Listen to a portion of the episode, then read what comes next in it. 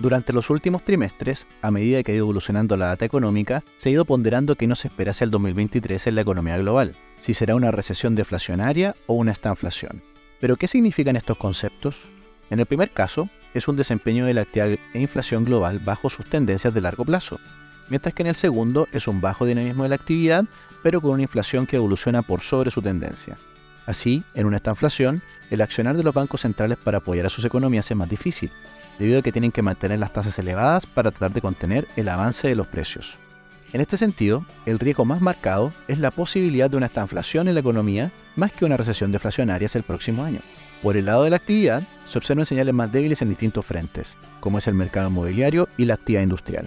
En el caso de los precios, el alto costo de la energía, sumado a cadenas de suministro que aún no se normalizan totalmente, y un mercado laboral en Estados Unidos que mantiene dinamismo, dificultan una moderación en los precios de forma relevante hacia el 2023. De hecho, las últimas noticias en China van a reforzar esta perspectiva. En particular, China ha tenido dificultades en materia sanitaria, debido a un incremento relevante de los casos de COVID en el último mes, superando el pico observado durante el primer semestre de 2022.